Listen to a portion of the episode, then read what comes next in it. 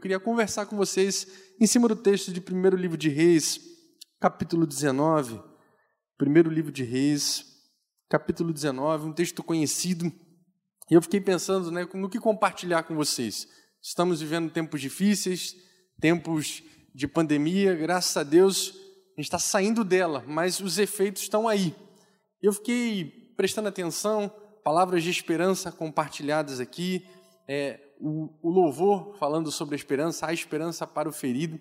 O tema dessa mensagem que a gente vai, vai ter aqui conversar é corrigindo a sua visão, administrando as suas crises, para que você cumpra o propósito do Senhor. Amém? A jovem que abriu o culto aqui mencionou um texto onde o templo do Senhor estava sendo reconstruído e havia pessoas que choravam e pessoas que se alegravam. No mesmo evento, acho que tem a ver, as coisas vão se ligando. Né? O mesmo evento, pessoas olhavam para aquela situação e choravam porque lembravam do antigo templo. E quem não conhecia se alegrava na mesma realidade, a mesma perspectiva, o mesmo momento, se alegravam. Então, por vezes, queridos, o, nós precisamos corrigir, posso? Né? Nós precisamos corrigir a nossa visão, precisamos administrar as nossas crises, para que a gente cumpra plenamente o propósito do Senhor. E Elias foi um homem de Deus que viveu suas crises e que precisou aprender com o Senhor um pouquinho. Vamos ler? Na verdade, primeiro livro de Reis, capítulo 19, lá no versículo 9. Ali entrou numa caverna e passou a noite. E a palavra do Senhor veio a ele: O que você está fazendo aqui, Elias? Ele respondeu: Tenho sido muito zeloso pelo Senhor, o Deus dos exércitos. Os israelitas rejeitaram a tua aliança, quebraram os teus altares e mataram os teus profetas à espada. Sou o único que sobrou e agora também estão procurando matar-me. O Senhor lhe disse: Saia e fique no monte, na presença do Senhor, pois o Senhor vai passar. Essa minha versão é NVI, se tiver um pouquinho diferente. Então veio um vento fortíssimo que separou os montes e esmigalhou as rochas diante do Senhor. Imagina um vento fazendo isso, separando o monte. Mas o Senhor não estava no vento. Depois do vento houve um terremoto, mas o Senhor não estava no terremoto. Depois do terremoto houve um fogo, mas o Senhor não estava nele. E depois do fogo houve um murmúrio de uma brisa suave. Quando Elias ouviu, puxou a capa para cobrir o rosto, saiu e ficou à entrada da caverna. Uma voz lhe perguntou: O que você está fazendo aqui, Elias? Ele respondeu: A mesma coisa, exatamente igual. Tenho sido muito zeloso pelo Senhor, Deus dos exércitos.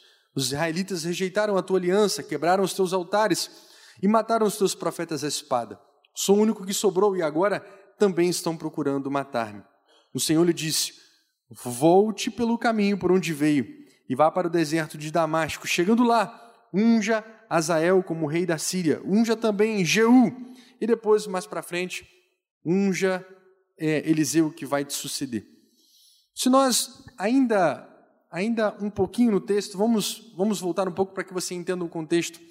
Ele, Elias ele confrontou os profetas de Baal os 450 profetas e os outros 400. Na verdade, um total de 850. Ele confrontou os profetas de Baal e outros profetas. Ele foi ousado, ele era um homem de Deus. Ele é um homem que a unção do Senhor estava sobre ele, tremendamente usado. Né? É, mas eu acho muito interessante que depois daquele confronto, depois daquele, daquela ousadia de Eliseu, acompanhe comigo, não feche sua Bíblia não, capítulo 19 do primeiro livro de Reis, capítulo 19. Acabe contou a Jezabel, Acabe era o rei, né? Tudo o que Elias tinha feito e como havia matado todos aqueles profetas à espada. Por isso Jezabel se irou, quis né, matar Elias. Aí veja o versículo 3. Elias teve medo e fugiu para salvar a vida em Berseba de Judá. Ele deixou o seu servo e entrou no deserto caminhando um dia. Perceba, Elias ele fugiu para salvar a vida. Ele deixou o seu moço, ele já começou a ter atitudes de isolamento. Ele deixou o seu amigo. Eu quero começar aqui dizendo que você deve andar com pessoas que agreguem, que somem, que trazem vida à sua vida.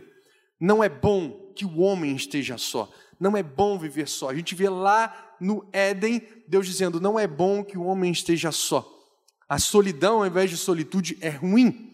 E é interessante que Deus fala: não é bom que o homem esteja só, mesmo se, com, se relacionando com ele, mesmo tendo um plano em que viria todos os dias conversando com ele, mas na perspectiva humana, horizontal, o homem estaria só. E Deus cria uma mulher para que pudesse somar, para que pudesse agregar, e assim Adão não vivesse só. Aqui a gente vê na palavra do Senhor que o, é melhor dois do que um, porque se um cai, o outro ajuda a levantar. A palavra do Senhor também diz que o ferro com o ferro se afia, assim o seu amigo, o seu companheiro afia é, um ao outro. E aqui a gente vê Elias tendo atitudes por conta de se confrontar com o medo de morrer. Nós estamos vivendo tempos em que as pessoas têm sentido medo de morrer. E Elias ele foge, se isola, já começa ali o isolamento. E a gente vai ver no texto que ele vai colocando as coisas para fora. Eu não sei o que você tem vivido, eu não sei como é que você tem encarado essa crise, eu não sei como é que você tem utilizado as suas lentes, se elas estão embaçadas ou se estão nítidas, se você enxerga bem a realidade que está à sua frente, se você tem se sente só e se vê só. Você vê que lá na frente Elias diz: Só eu fiquei. Pois é, ele tem atitudes de isolamento, ele se afasta do seu moço, ele se afasta do seu companheiro. E muitas vezes, por vezes, eu vejo na igreja pessoas se afastando, não estou dizendo o que acontece aqui, mas pessoas que se afastam, que se isolam, com medo da realidade, com medo do que estão vivendo, entram no deserto e, pior, entram sozinhos. E ali, você vê que Elias, acompanhe comigo aqui, entrou no deserto, caminhando um dia, chegou a um pé de giesta, sentou debaixo dele e orou pedindo a morte. Ele fugiu para salvar a vida. Agora ele está pedindo a morte. Já tive o bastante, Senhor. Tira a minha vida. Não sou melhor do que os meus pais, em alguma versão, e outra versão, não sou melhor do que os meus antepassados. Depois se deitou debaixo da árvore e dormiu. Ali estava esgotado. Mas ele estava fazendo comparações. Ele estava pensando, ele tinha expectativas no seu coração. Ele tinha expectativa de viver o ministério e ele fez comparação, comparações perdão, com pessoas do passado. Não sei se com seus pais especificamente, que numa versão diz com seus pais, em outras versões diz com seus antepassados, mas eu não vou me ater profundamente a isso, mas tem um vídeo lá no canal que eu tenho, o maldito jogo da comparação. Faz uma explanação do de Ana, se comparava com Penina. E porque se comparava, não comia a porção dupla que Deus tinha preparado para ela.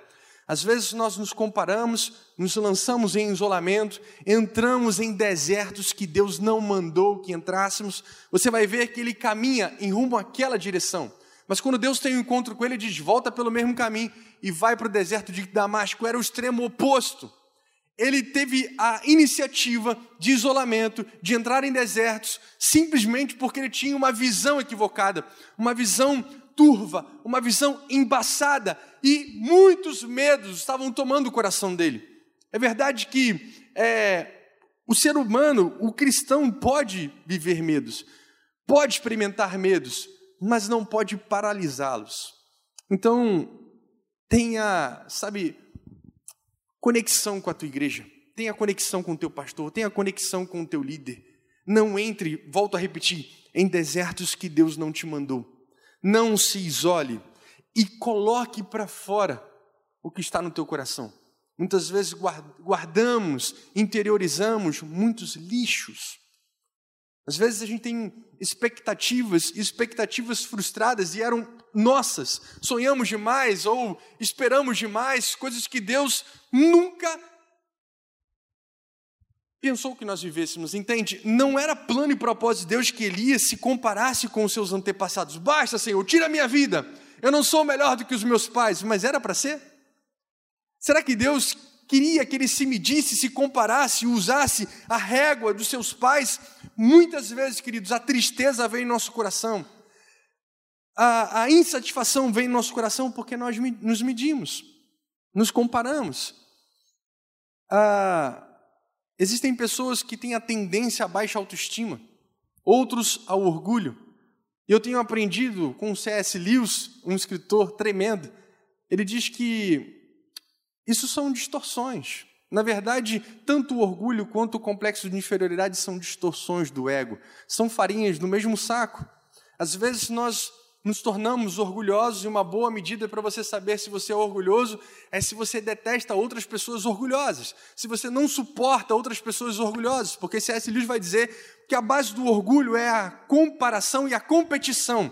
Então ninguém é orgulhoso por ser bonito, por ser rico, por ser inteligente, mas por querer ser mais bonito, mais rico, mais inteligente ou melhor do que o outro. Então toda vez que você olhar para alguém e dizer eu não suporto aquela pessoa orgulhosa, C.S. Lewis vai dizer que você é orgulhoso por demais, porque o humilde não vai detestar o orgulhoso, o humilde vai ter amor pelo orgulhoso porque não entendeu o evangelho ainda. E o Senhor Jesus faz esse convite a nós: Vinde a mim todos vós que estáis cansados, sobrecarregados, eu vos aliviarei e acharei descanso descanso para as vossas almas. Ele é humilde e ele e nele nós encontramos descanso para as nossas almas. Então, nós não podemos tender ao orgulho, nós não podemos tender ao complexo de inferioridade, ao sentimento de menos-valia, ao sentimento de inadequação, à comparação, porque quando você entra nesse jogo da comparação, volto a dizer, quando você entra no deserto, quando você se isola, e pior, quando você se compara com outras pessoas, tudo isso, num tempo de escassez e de pandemia, você se deprecia a alegria vai embora, o humor vai embora, a sequidão invade a sua alma. Mas Deus não quer que você faça isso, ok? Ele deitou e dormiu. Veja, Salmo 142, eu não sei é, exatamente qual é a sua versão, mas tem uma versão que diz, Salmo 142, 7, Senhor, livre a minha alma do cárcere. Existem pessoas que estão com a alma encarcerada, não sei se é a Almeida, se é atualizada, se é corrigida, tá? mas uma dessas versões diz: Senhor, livre a minha alma do cárcere. O salmista estava com a sua alma encarcerada. Ele diz em todo o Salmo 142, em alta voz clama ao Senhor, leva a minha voz ao Senhor, suplicando misericórdia, derramo o meu lamento, apresento a minha angústia, quando meu espírito desanima, és tu que conhece o caminho que devo seguir, e ele vai falando, clamo a ti, tu és o meu refúgio, livra a minha alma do cárcere. Existem pessoas que estão aprisionadas, que elas mesmas se aprisionam. Existem pessoas que, volto a dizer, entram no deserto, se isolam e fazem comparações que não deveriam ser feitas. O que Deus tem para você, Ele tem para você. O que Deus tem para você, Ele tem para você. Amém? E não só o emocional de Elias estava sendo afetado, mas o físico. Houve um, um, uma situação de exaustão em que ele dormiu. Deus sabe o jeito certo de tratar conosco. Deus sabe a hora certa de tratar com cada um aqui. E a palavra de Deus diz que depois dele dormir, de repente, o anjo tocou nele e disse: Levanta e coma. Elias olhou ao redor e viu a sua, junto à sua cabeça um pão assado, sobre brasas quentes, um jarro de água, e ele comeu, bebeu e deitou-se de novo. Eu acho tão incrível Deus, porque Deus não puxa a conversa agora. Não era hora de ter conversa com Elias. Não era hora de perguntar o que você faz aí, era hora do seguinte: Elias está precisando comer, Elias está precisando descansar.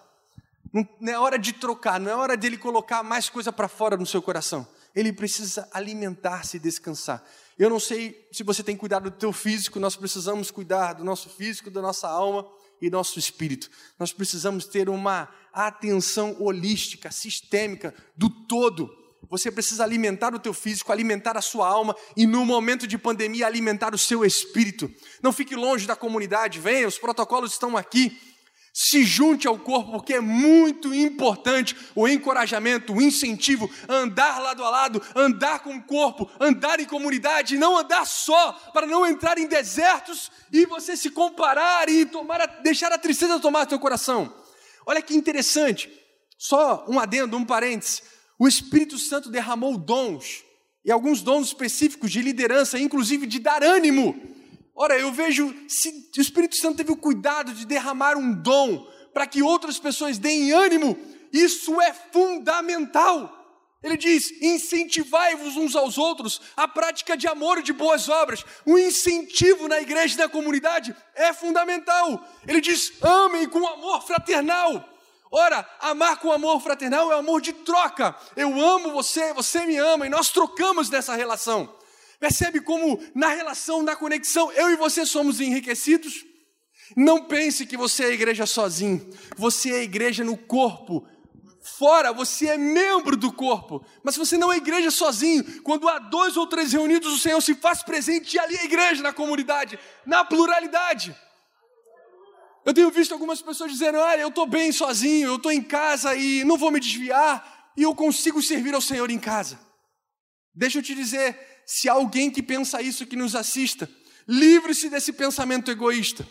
Porque quem disse que nós precisaríamos ir à igreja para que nós simplesmente nos fortalecêssemos, para que nós recebêssemos palavras, para que nós fôssemos solidificados? Isso é parte do que a igreja faz, mas na igreja você incentiva, você encoraja, você ama, você serve. Então, olhar isso é olhar uma visão não do todo, uma visão incompleta, onde você enxerga somente você. Mas perceba, nós precisamos ser encorajados, motivados, incentivados, e isso vai acontecer enquanto você estiver em comunidade. Eu tenho falado lá na Antioquia que a nossa presença incentiva, a nossa ausência e silêncio contamina.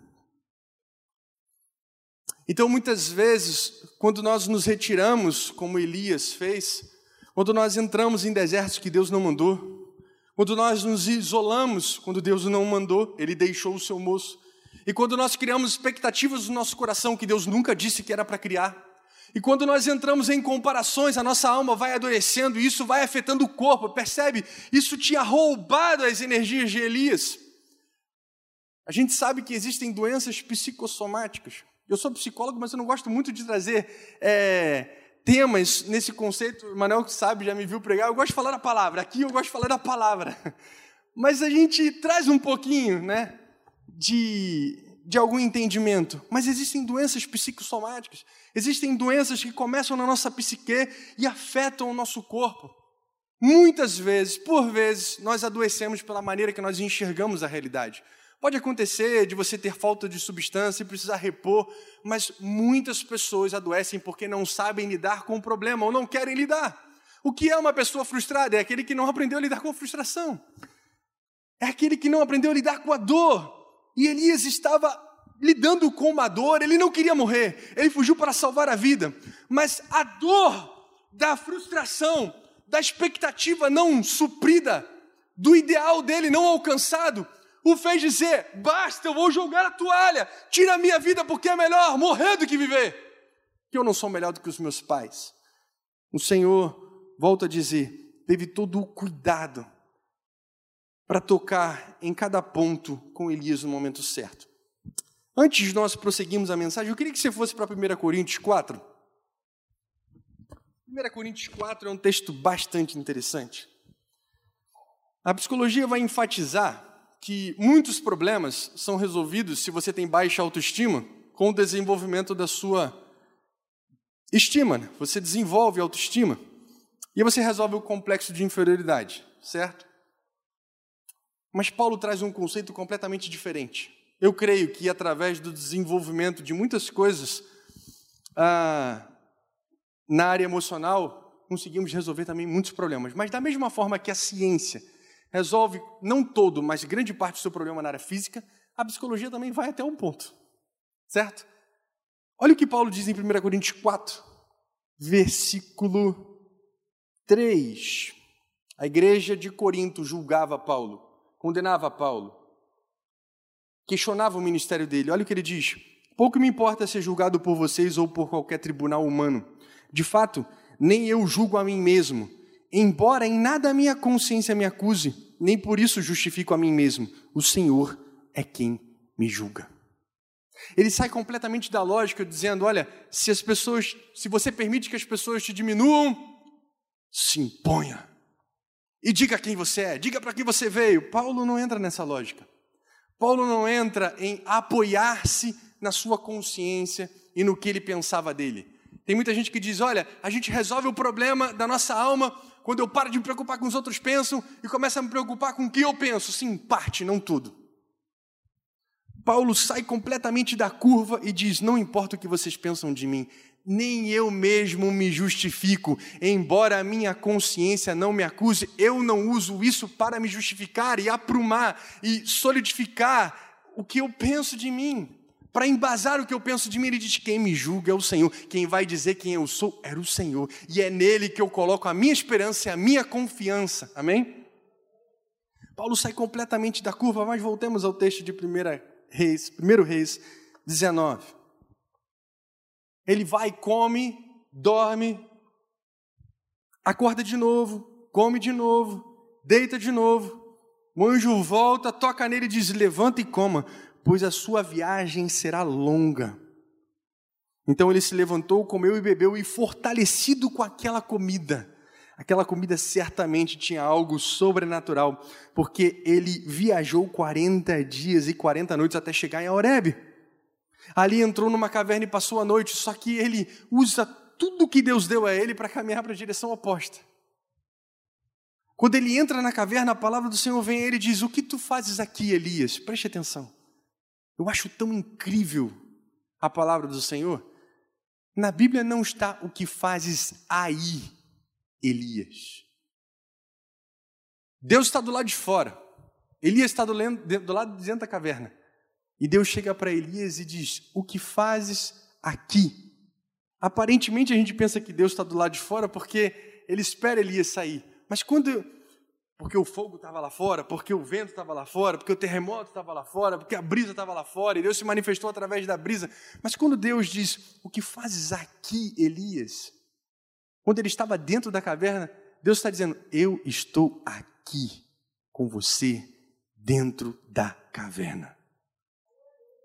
Ainda que você tenha vindo para cá sem eu ter te mandado, ainda que você tenha se fortalecido e comido da comida que eu te dei, e não tenha ido para o lugar que eu disse que você deveria ir, você foi para o lugar oposto, ainda que você esteja com expectativas ideais que não foram eu que plantei no teu coração, ainda que você tenha se isolado, ainda que você tenha entrado em desertos que eu não mandei, eu estou aqui com você para te tirar desse lugar. Eu estou aqui com você para corrigir a tua visão para que você administre melhor as suas crises e para que você cumpra o propósito, o meu propósito, diz o Senhor. E é isso, se você, se eu, se eu não conseguir ir a fundo, fique com isso. Fique com isso.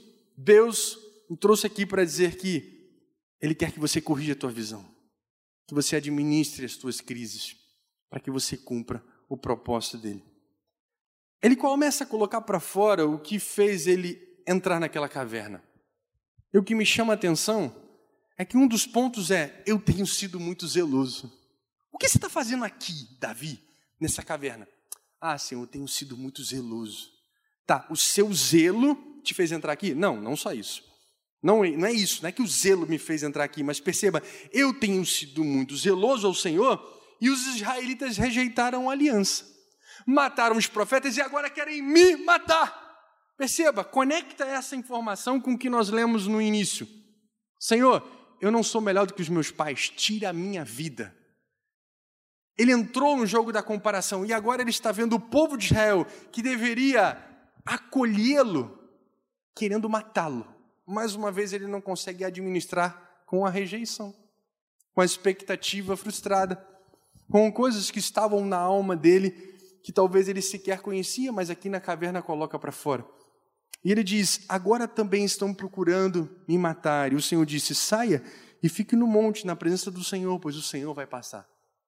O resto você conhece, o, o, o, o texto seguinte: veio o fogo, veio o vento, veio o terremoto. O Senhor não estava no fogo, não estava no vento, não estava no terremoto, mas aí veio uma brisa suave.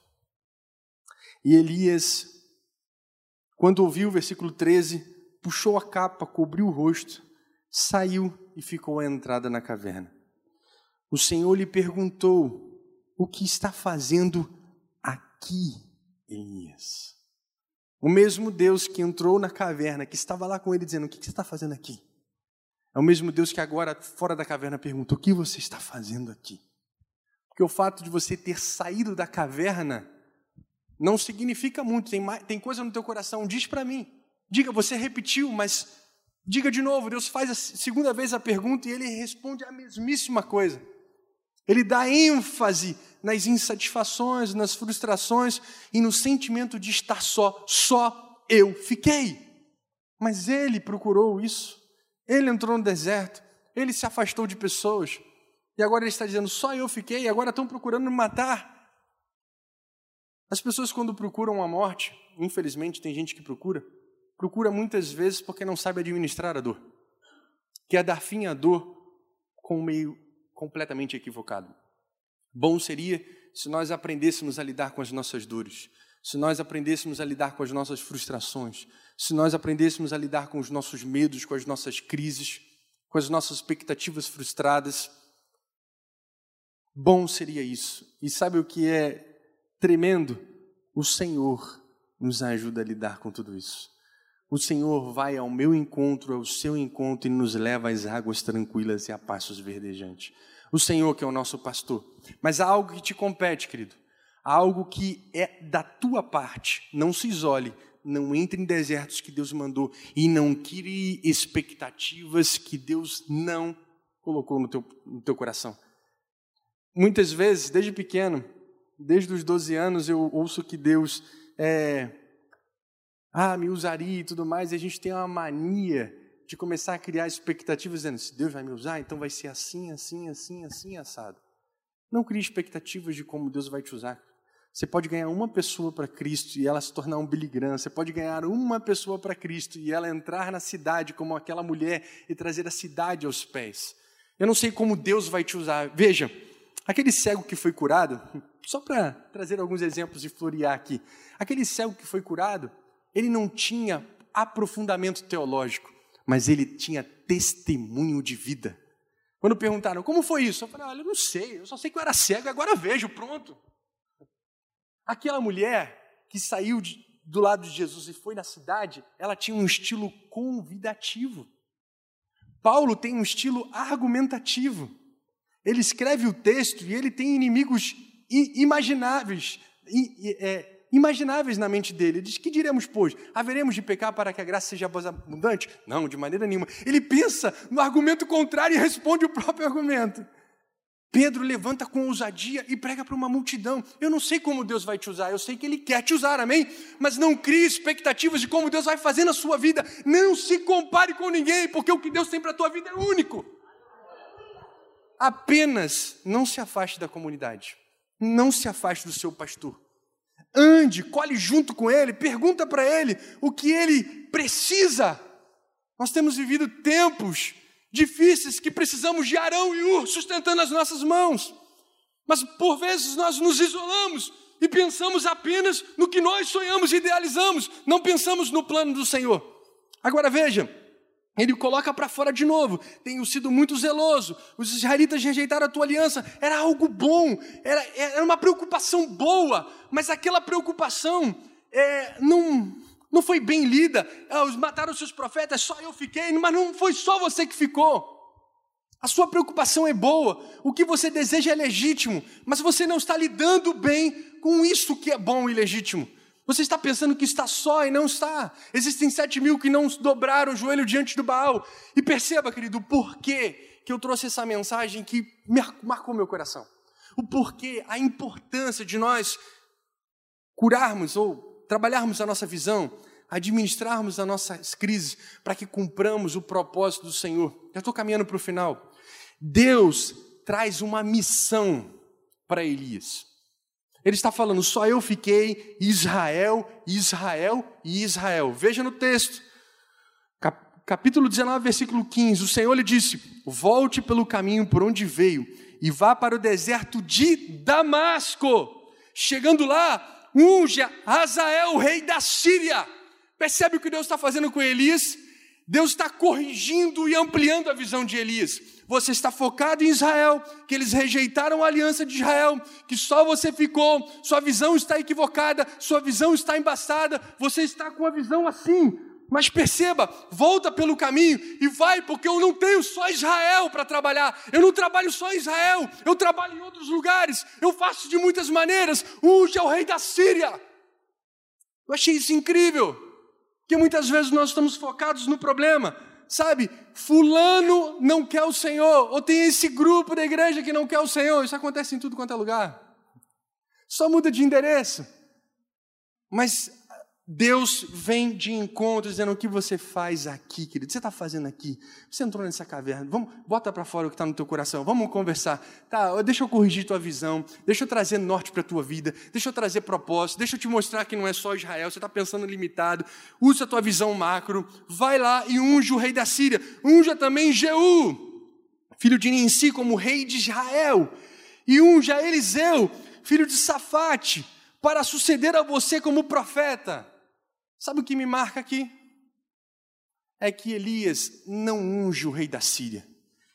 Elias não unge Jeú.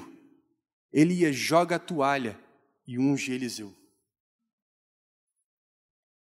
Você percebe a importância de você corrigir a tua visão e administrar as suas crises? E a gente pode dizer assim: ah, mas Elias foi para o céu? Foi. E veio uma carruagem de fogo e da relevou no redemoinho. Ele foi arrebatado? Foi. Ele foi o cara? Foi. Enoque e Elias foram arrebatados no Antigo Testamento. Eles foram para o céu? Foram. Mas Elias, por conta dessas questões mal administradas, joga a toalha do ministério dizendo: Eu vou ungir meu sucessor. E se você olhar, você só tem essa informação quando você continua lendo as Escrituras e chega lá na frente e percebe que quem unge um rei, se eu não me engano, foi o servo de Eliseu. E quem unge Jeú foi Eliseu, não foi Elias. Eu queria orar com você daqui a pouquinho, para que você possa entender a importância de corrigir a tua visão, de administrar as tuas crises, de colocar para fora os teus descontentamentos. Talvez você esteja completamente errado nas tuas convicções. E o pior é isso, querida, quando nós estamos extremamente equivocados naquelas nas convicções. Nós achamos que estamos corretos, mas não estamos. Paulo viveu isso. Sabe um outro que viveu isso? Jonas. Bota um carinha rebelde, né? Aí. Ele viaja, Deus traz de volta. E tem esse mesmo processo. Eu estou citando ele porque tem esse mesmo processo de conversa com Jonas. O peixe foi só o realinhamento do ministério. Os vermes para comer a planta foram para tratar o coração dele. Coloca para fora. Eu faço crescer a planta, você fica feliz. Eu envio o verme, você fica triste. Mando um sol, você fica irado. E você coloca as tuas mazelas para fora, os teus lixos para fora. Jonas disse: Foi por isso que eu fugi para Tarsis, porque eu sabia que tu és um Deus bondoso, misericórdio, tardio, misericordioso, tardio e irás que se arrepende do mal que ia fazer. Que noção claríssima de Deus. Que noção poderosa de Deus, um Deus de amor do Antigo Testamento. Mas o que estava aqui não estava aqui. Era misericórdia para ele e juízo para os outros. E você percebe um profeta, nós estamos falando de profetas, Elias era profeta, Jonas era profeta, um profeta que fica com ódio porque pessoas se arrependem. Jonas. E Deus vem tratar com Jonas da mesma, de uma, um jeito um tanto diferente com Elias, mas é tratamento também. É uma maneira de corrigir a, a visão também. É uma maneira de trazer propósito também. Jonas, é razoável a tua ira? Ele diz: É, estou ao ponto de morrer. Esse queria morrer, mas por outro motivo. Porque eu sabia que tu és um Deus bondoso, misericordioso, tardio e Foi por isso que eu fugi, porque eu não queria que tu fizesse a tua vontade, eu queria fazer a minha. Entenda, eu não sei o que tem no teu coração. Se é medo, se é expectativa frustrada, se é ira, se é decepção. Eu não sei se você entrou em desertos que Deus não mandou. Eu não sei se você sonhou o que Deus nunca disse para você sonhar. Eu não sei se você foi rumo ao isolamento. Eu sei de uma coisa: Deus está dizendo essa noite: o que fazes aqui? O que tu fazes aqui? Coloca para fora o que está no teu coração. Eu quero corrigir a tua visão para que você administre as tuas crises, porque tem propósito a se cumprir. Mas entenda, vai estar nas tuas mãos, querido. Tem coisa que Deus faz, tem coisa que Deus não faz, Ele deixa você fazer. E ele chega para Elias e diz: sai da caverna e unge. Ele obedece parcialmente. Ele unge apenas o seu sucessor. Mas Deus não quer que nós façamos as coisas parciais, amém? Deus não quer que nós façamos as coisas pela metade.